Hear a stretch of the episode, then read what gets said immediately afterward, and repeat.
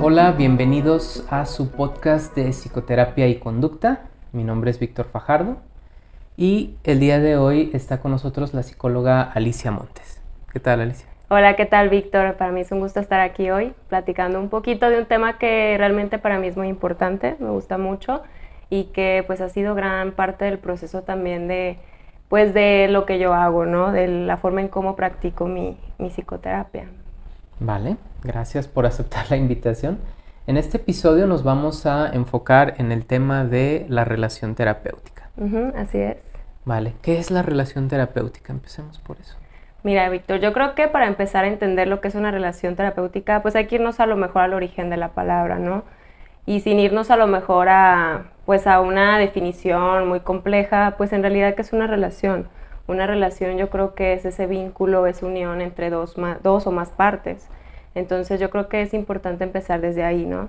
Y entender que a lo mejor ese vínculo lleva también, no solamente es ese, esa unión de esas dos partes, sino también todo lo que está en el contexto de esa unión.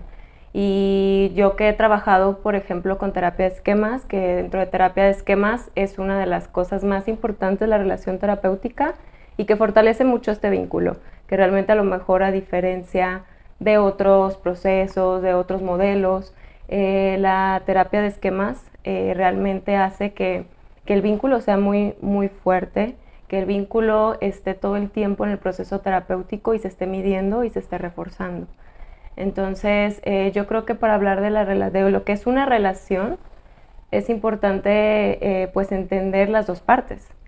Normalmente, o bueno, yo me acuerdo desde que vivía o hacía, empecé esta práctica clínica, eh, nos decían mucho en la universidad, bueno, pues primero hay que vincularlos, hay que hacer el rapport, hay que pues hacer una buena relación terapéutica pero luego me generaba un poquito de conflicto el que era una buena relación terapéutica y que de repente era o hasta dónde, ¿no?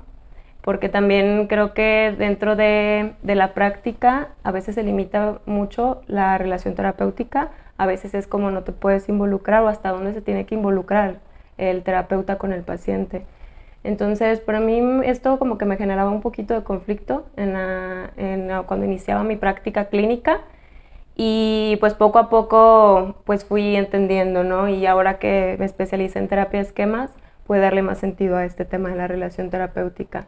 Entonces, hablando de qué es una relación terapéutica, pues yo creo que ese es fortalecer este vínculo y no solamente preguntarnos qué observo yo del paciente, sino qué también el paciente me da a mí, qué puedo yo percibir del paciente y también qué activa el paciente en mí porque al final de cuentas una relación es eso, es una interacción entre dos partes y también es ese ir y venir de información de las dos partes. O sea que no es unidireccional, es yo el efecto que tengo sobre ti y ahí se acabó ese. ¿Qué efecto tienes tú sobre mí? Claro, claro, porque al menos este, en terapia esquemas lo que vemos es que también esto puede influir bastante en el proceso terapéutico, puede influir en, en sobre todo en la adherencia al tratamiento.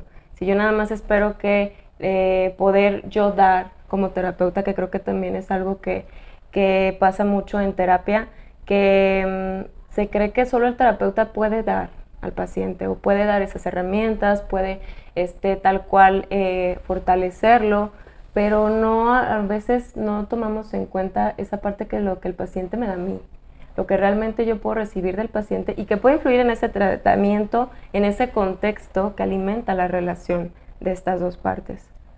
¿Y qué es lo que te da un, cliente o un paciente?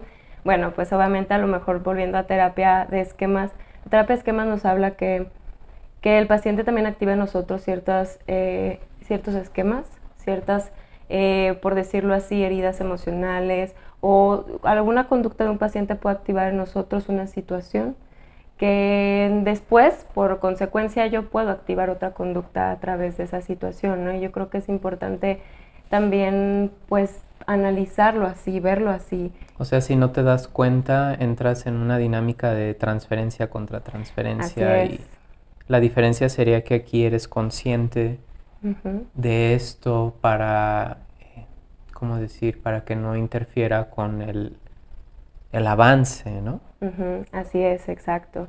Entonces es importante analizarlo, observarnos. De hecho, dentro de pues toda la conceptualización es un punto importante. ¿Qué está activando el paciente en mí? Y que de qué forma esto puede hacer que yo, que yo tome alguna acción dentro de, esa, de ese proceso que pueda afectar, que pueda afectar la, el vínculo, que pueda afectar la relación terapéutica. Vale.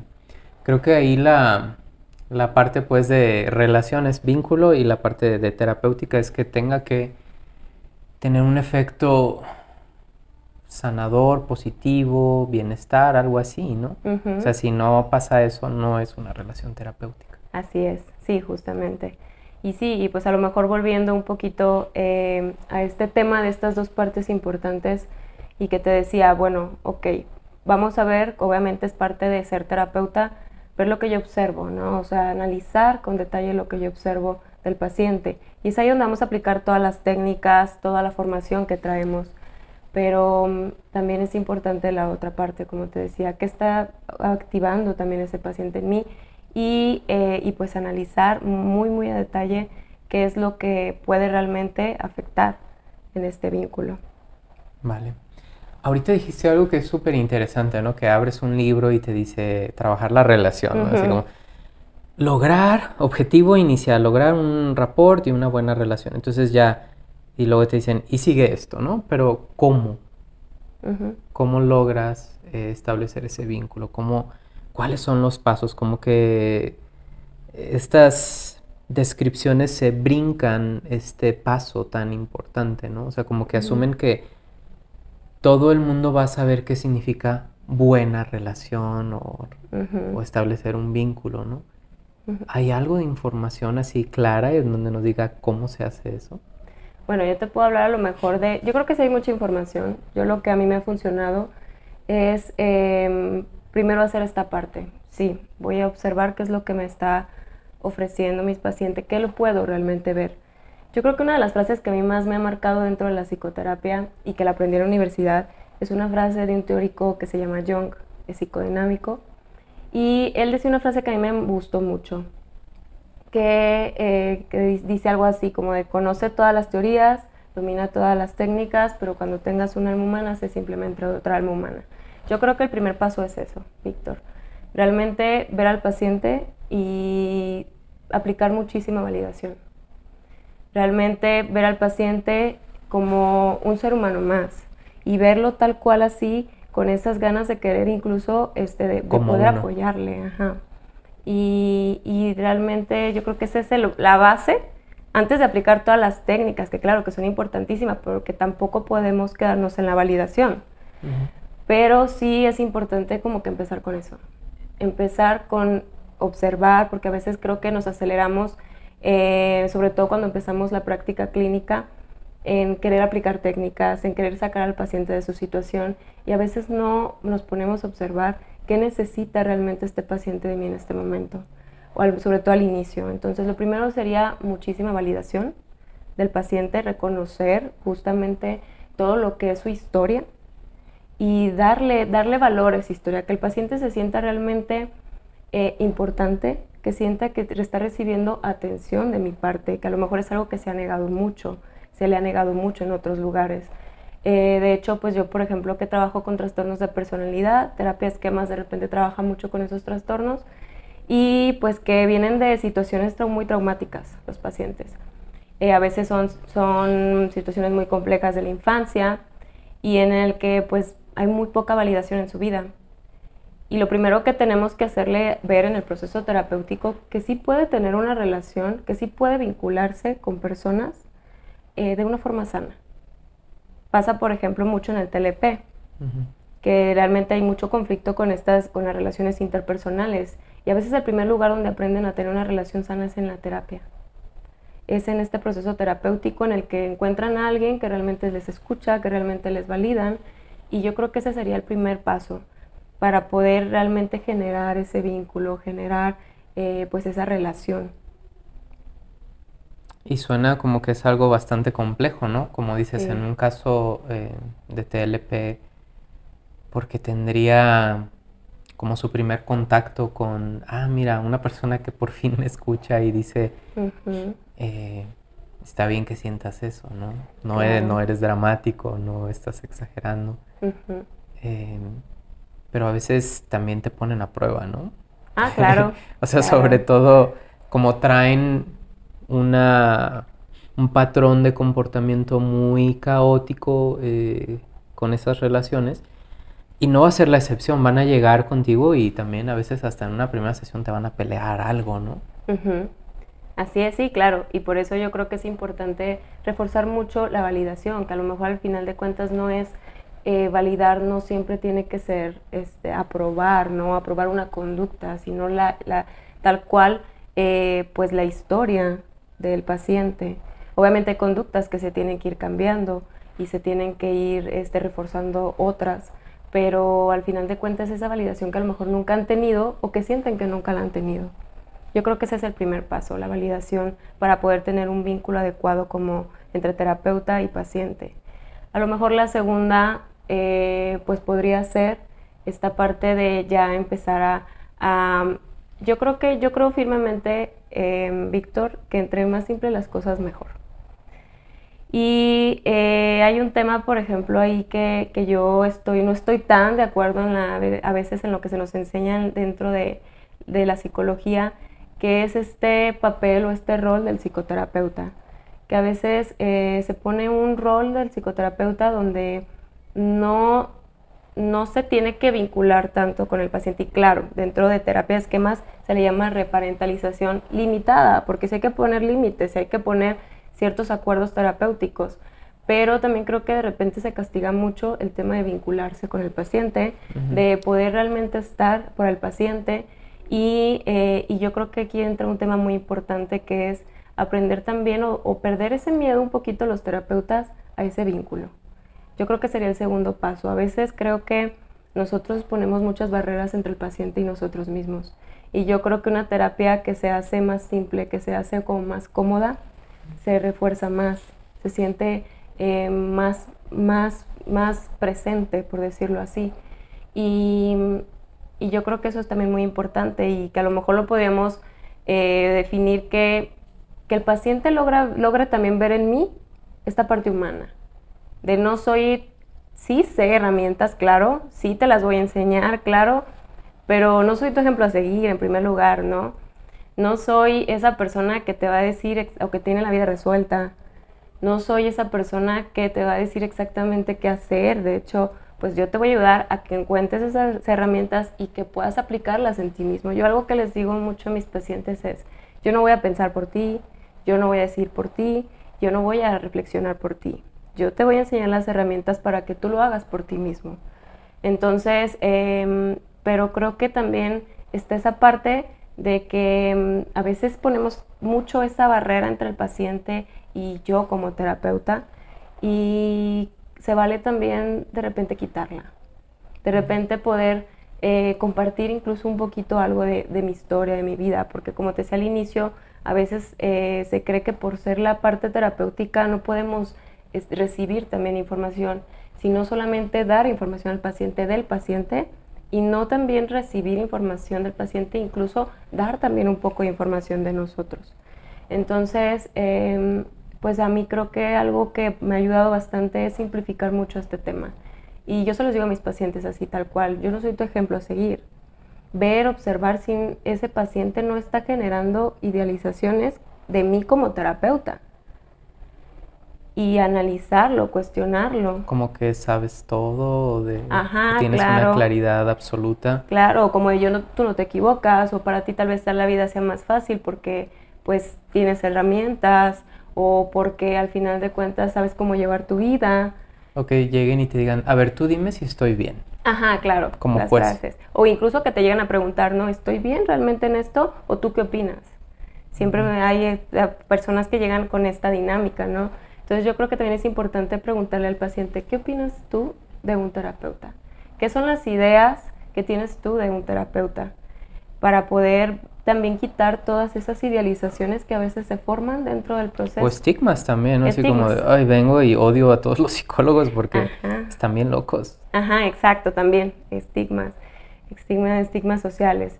Y pues bueno, al final de cuentas creo que eso es también muy importante, y yo lo llamo así, como tipo humanizar, que el paciente realmente me ve a mí como, como esta parte humana que, no se, que se puede relajar, que realmente yo también he cometido errores como persona y que realmente las herramientas que yo le estoy enseñando no es porque yo sea una persona perfecta, mm. sino realmente porque lo, es mi formación.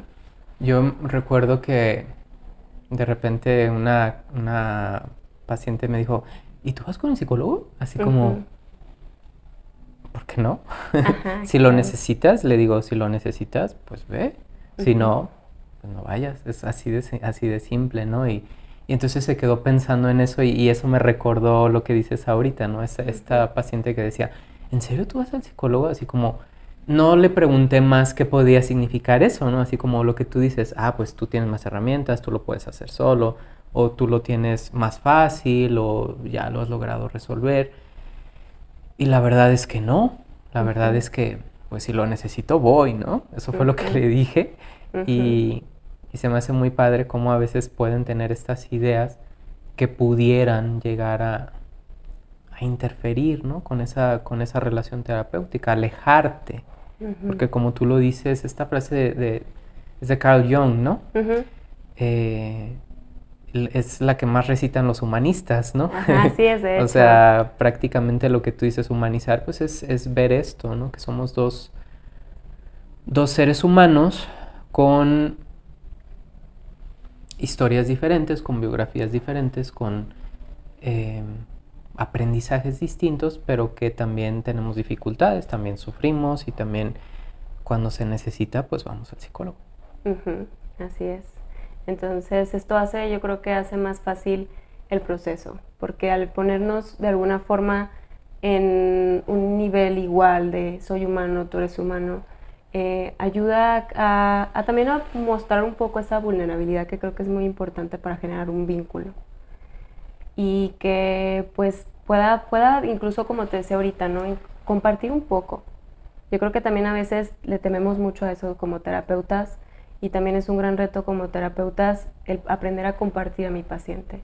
Un poco de información de mí, em, algún gusto que tenga, eh, una situación compleja que haya pasado que obviamente se relacione con su situación, para que realmente vea esta parte humana de no, tú es que tú eres perfecto, porque a veces eso eh, pues limita bastante. Bueno, es que tú a lo mejor no logras comprenderlo al 100% porque pues tú, tú sabes, ¿no? Tú eres el que sabes, tú eres el experto en esto. O sea, que eso nos aleje de la persona. como una como una jerarquía en donde te pueden ver porque tienes una formación o una experiencia o un trabajo de años que puedan decir, ah, es que tú estás lejos, no me entenderías. Ajá, exacto. Y yo creo que esa, esa parte que tú dices me parece que es muy, muy importante que lo, que lo podamos aclarar, ¿sí? o sea, como decir, bueno, no es conectar nada más por conectar o compartir nada más por compartir, es porque es parte del trabajo, ¿no? O sea, cumple una función. Así es, claro. O sea, tendríamos que tener muy claro si vamos a compartir algo de nosotros, por qué lo estamos haciendo o para qué lo estamos haciendo. Sí, claro, obviamente al compartir, como dices, ¿no? No es obviamente que se vuelva una charla, sino realmente como incluso como una herramienta que me ayude con, con, el paciente, sobre todo si el paciente, si yo estoy notando que el paciente no está logrando vincularse, que el paciente no está logrando eh, compartir un poco más y que ya ha pasado a lo mejor cierto tiempo y que no logramos eh, que se pueda abrir, pues yo creo que es importante cuando, ahí es ahí cuando yo me he atrevido a, dar un poquito más de mí, a compartir esta parte y a mí me ha resultado bastante bien, porque me hace que el paciente como que baje esas barreras y me pueda empezar a ver, como te decía, como, ah, ok, entonces tú también te equivocas. Claro, claro que me equivoco. Y eso, em, pues creo que me ha ayudado bastante en lo personal a, a quitar, a quitar como lo que está de más y a que el vínculo se fortalezca. Entonces yo creo que ese sería el segundo punto más importante. Y yo creo que el tercero, recordar siempre, Víctor, que pues la relación, las relaciones se alimentan. Entonces a veces podemos hacer o cometer el error de empezar con un excelente rapport, empezar con una excelente em, empatía, eh, excelente validación y que, que después la podemos ir como quitando. Regresando a pacientes que tienen trastornos de personalidad es algo que se tiene que cuidar mucho durante todo el proceso terapéutico. Que claro, los van aprendiendo a validarse a sí mismos, van aprendiendo a cada vez eh, estar más seguros de sí mismos, pero eh, es algo que no se puede perder.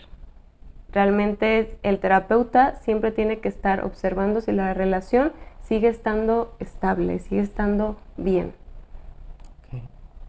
Oye, y en este, este tema de la relación terapéutica, o sea, ¿es solo eso? Hay gente que dice que eso es lo que de alguna manera sana, ¿no? Como es la relación terapéutica. Y separan la relación terapéutica de las técnicas, las estrategias, el trabajo, la tarea. ¿Tú qué piensas de eso? No, no, definitivamente. Yo creo que yo creo que es una parte que, como te decía, dentro de terapia de esquemas es una de las más importantes, sí. A lo mejor también por el, por el tipo de pacientes que tenemos, eh, en la que sí tenemos que trabajar mucho esto, pero pues en realidad, como te digo, la relación terapéutica es algo que desde, el, desde la primera sesión hasta la última está, pero además está todo el trabajo en técnicas y, este, y tal cual en, pues en el proceso de la terapia, ¿no?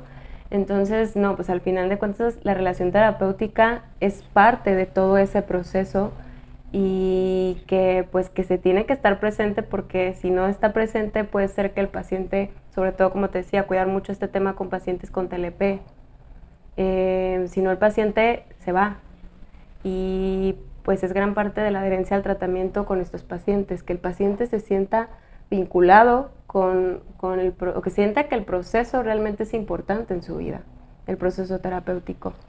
Oye, ¿y cómo le haces, por ejemplo, cuando ya está el trabajo hecho, de alguna manera ya puedes, em, pues, proponer el alta, ¿no? De, de, tu cliente y la relación es fuerte, la relación está ahí, eso es lo que de alguna manera mantiene a la persona generando esos avances y ya es hora de determinarla, ¿no? O sea, ¿qué es lo que pasa ahí? Ya, o sea, tú les adviertes, oye, va a pasar esto y se va a acabar. Ah, claro, yo creo que yo lo que les digo siempre al inicio del proceso terapéutico, Víctor, es eh, realmente yo no los quiero aquí toda la vida y, no se los digo, no se los digo mala onda.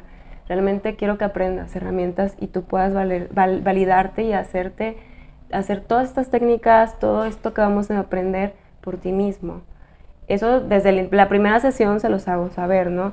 Pero también yo creo que parte de ir midiendo cuándo podemos dar de alta a un paciente es que el paciente ya tenga, eh, hablando por ejemplo de nuevo, TLP, em, tenga redes de apoyo sólidas, fuera del contexto terapéutico, que ya tenga, em, que la persona sepa validarse a sí misma y tenga como todos esos recursos entonces ya cuando, ya cuando podemos hablar de una alta terapéutica es cuando ya se midió, ya se evaluó que el paciente está teniendo todo esto en, pues en su vida.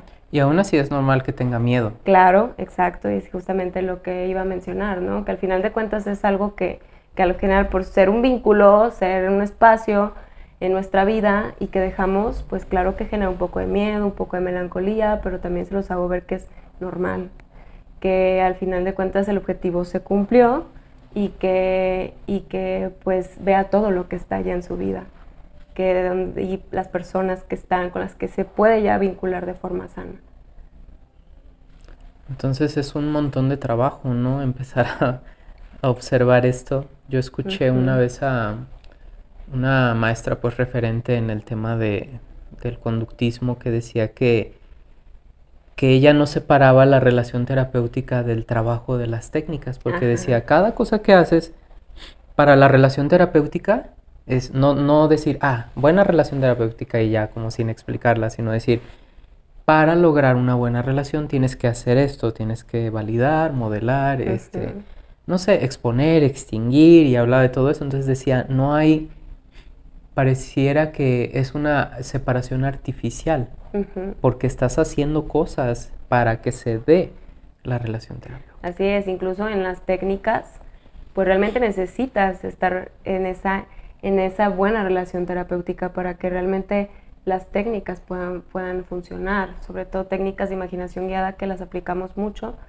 eh, pues se necesita tal cual estar muy reforzado. Entonces todo el tiempo realmente estamos hablando de esta relación terapéutica, estamos formando esta relación terapéutica, por eso decía que es desde el inicio de terapia hasta el último, la última sesión, la relación terapéutica. Oye, ahorita que mencionas esto de la, las técnicas que son a veces, no sé si los, los libros las caracterizan como emotivas, ¿no? Porque son muy fuertes a veces de todo lo que se mueve, ¿no? Necesitaríamos ahí haber logrado o haber trabajado, ¿no? Un cierto vínculo, una seguridad para que las personas se mm, confíen en ti para entrar al ejercicio y confíen en que van a estar seguros mientras lo estás guiando. Así es. Sí, justamente es algo que cuidamos mucho.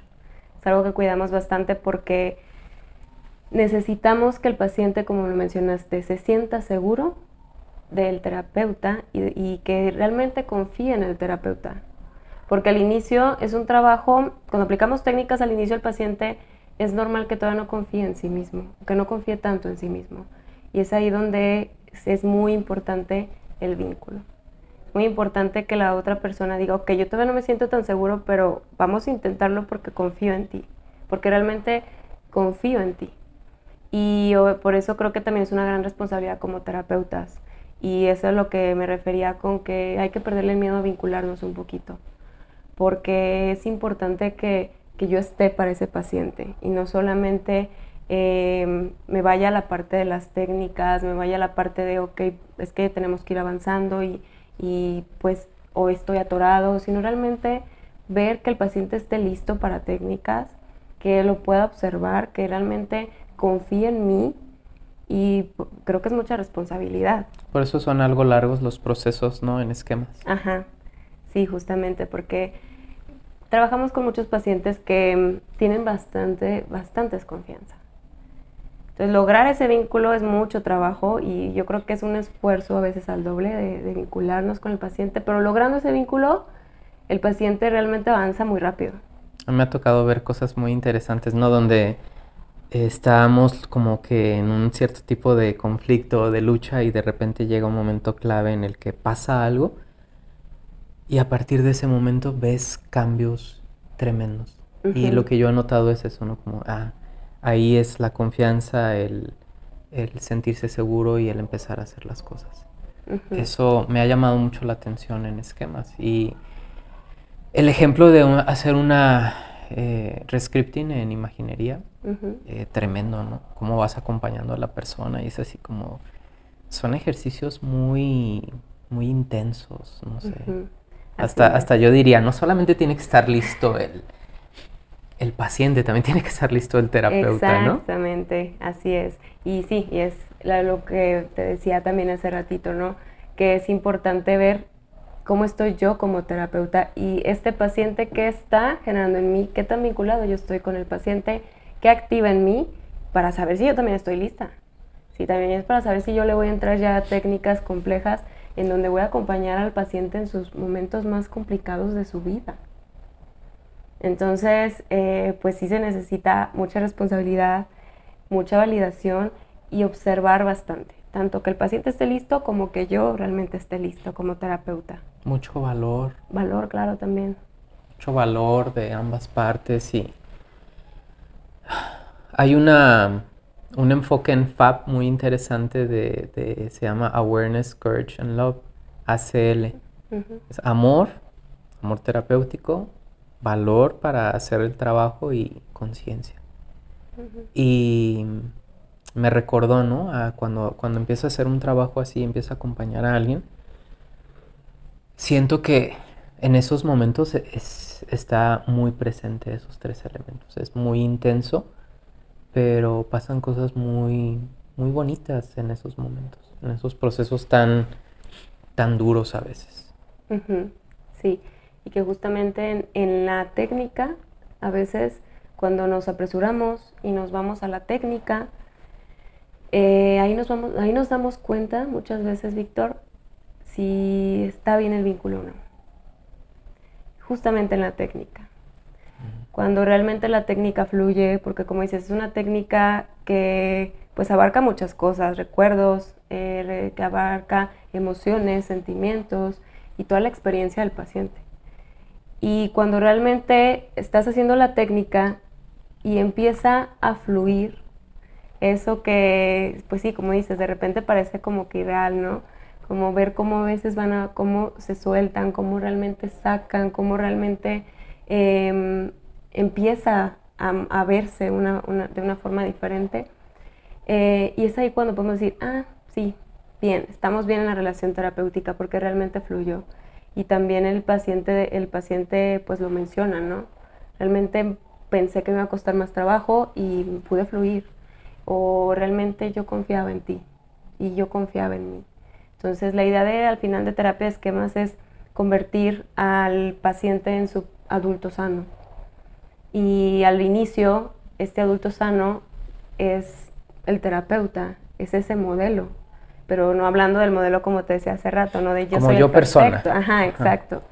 Entonces, em, y pues yo creo que eso también ahí, ahí es cuando podemos ver, cuando aceleramos una técnica y el paciente no está listo, no se ha generado bien el vínculo, rápidamente nos damos cuenta en la técnica. Y ese ahí también es una forma de ir midiendo cómo está esa relación y también pues se vale y no preguntarle al paciente cómo te estás sintiendo tú en el proceso. ¿Realmente te estás sintiendo vinculado? Eh, ¿Realmente eh, qué opinas de mí como terapeuta? Como te decía también hace ratito, ¿qué estás pensando de mí como terapeuta? Eh, ¿O de qué formas crees que te puedo yo acompañar? y estar preguntando esto en varias sesiones, ¿no? A lo largo de todo el proceso, para ir midiendo que la relación siga siendo adecuada para poder aplicar esas técnicas. Al final de cuentas, para eso es la, generar más que nada esa buena relación. Como decía hace rato, creo que no es quedarte en esa buena relación. Esa buena relación se hace para poder aplicar todo lo demás, para que realmente funcione todo lo demás. Suena, digo, es, es, muy complejo, ¿no? Pero es una herramienta bueno, digamos es un medidor muy bueno para saber cómo vamos y esas preguntas creo que son duras, ¿no? Es, duro preguntarlas, así como cómo te, te vulneras al preguntar esas... Exacto. Eh, hacer esas preguntas y, y, estar listo para recibir las respuestas que vengan. Así es. Entonces sí, sí, de hecho es mucho trabajo también como esta introspección ¿no? del, del terapeuta. Y sí, es como, como te decía, mostrar esa vulnerabilidad, perder un poquito el miedo a esa vulnerabilidad con el paciente de preguntarle a veces estas cosas de forma directa y estar preparados para la respuesta. Oye, y respecto a la parte de, la, eh, la reparentalización limitada, o sea, ¿qué cosas no son válidas o qué cosas no estarían bien? O sea, como sabemos que sí hay cosas que no, que no no cumplen una función terapéutica. Sí, claro. Pues yo creo que eso también se llegan los acuerdos dentro del al inicio, los objetivos terapéuticos, de todo lo que va a ser el proceso terapéutico. Em, yo creo que con cada paciente no podemos como determinar que con todos los pacientes sean iguales los acuerdos, porque a lo mejor hay pacientes que sí necesitan un poquito más el acompañamiento. Yo al, al final lo que hago, sobre todo con TLP o con, o con este pacientes que tienen a lo mejor ideación suicida, sí marcar a lo mejor ciertos como acuerdos de estos horarios no. Eh, las llamadas. Las llamadas, que sean como justamente limitadas en tiempo, en que en realidad sean solamente momentos de crisis. Eh, eso yo creo que es algo que ahí es donde estamos marcando como ese límite de no que no pase a ser como ah, te veo como un amigo, que eso también hay que cuidarlo mucho. Te veo como un amigo, te veo como, ah, bueno, mi único recurso.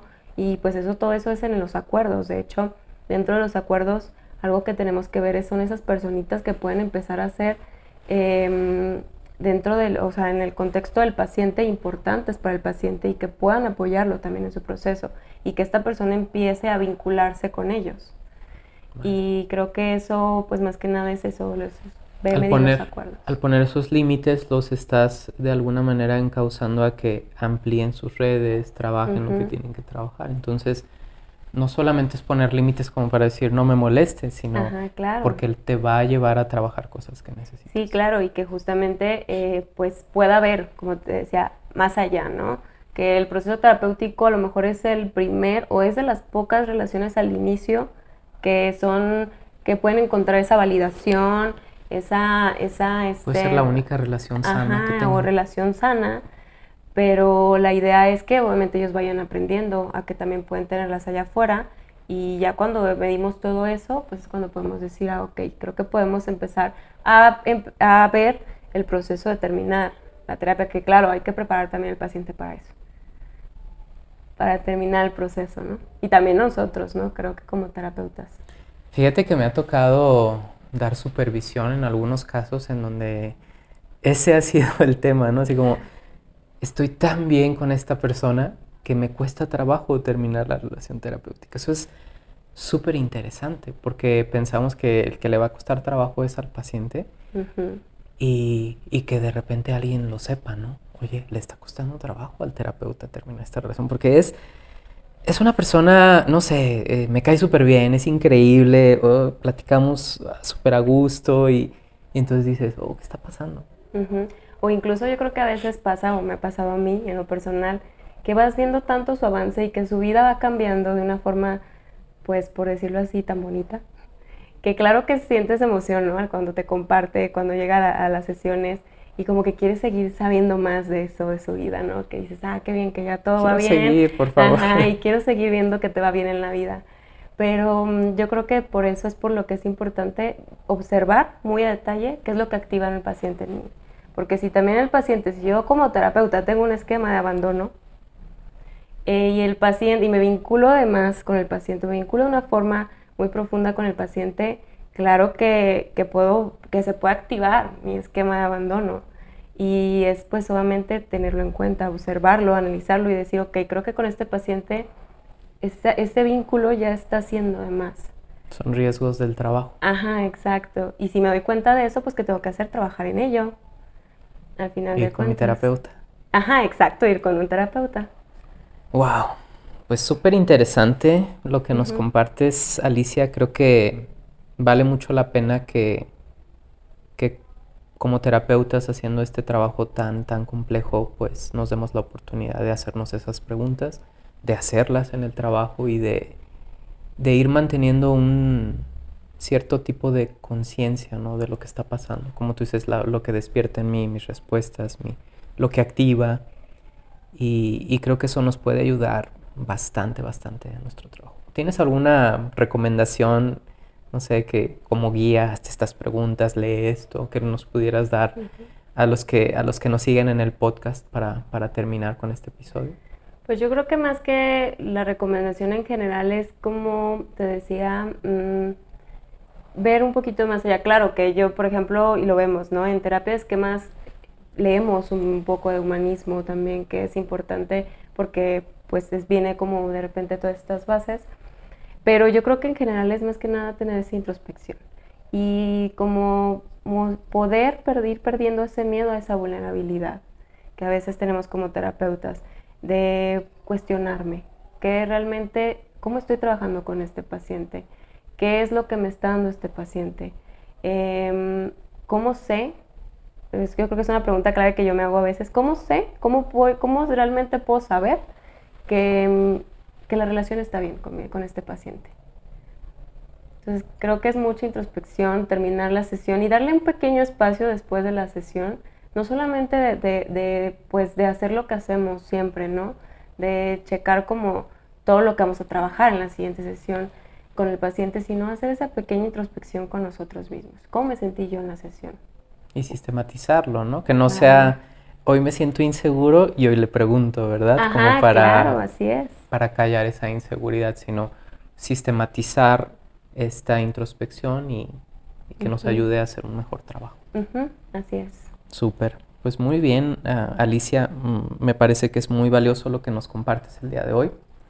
Y bueno, si, si les gustó lo que, lo que compartimos, pues compartan este episodio del podcast, síganos en, en las redes, en Spotify, en YouTube y bueno, si quieren eh, conectar con Alicia, bueno, Alicia tiene sus redes, es parte de Instituto Arca, la pueden encontrar aquí, pero también tienes tus redes, ¿no? En Instagram, ¿puedes compartirlas para que te busquen? Sí, claro, mi página en Instagram se llama En Psicología.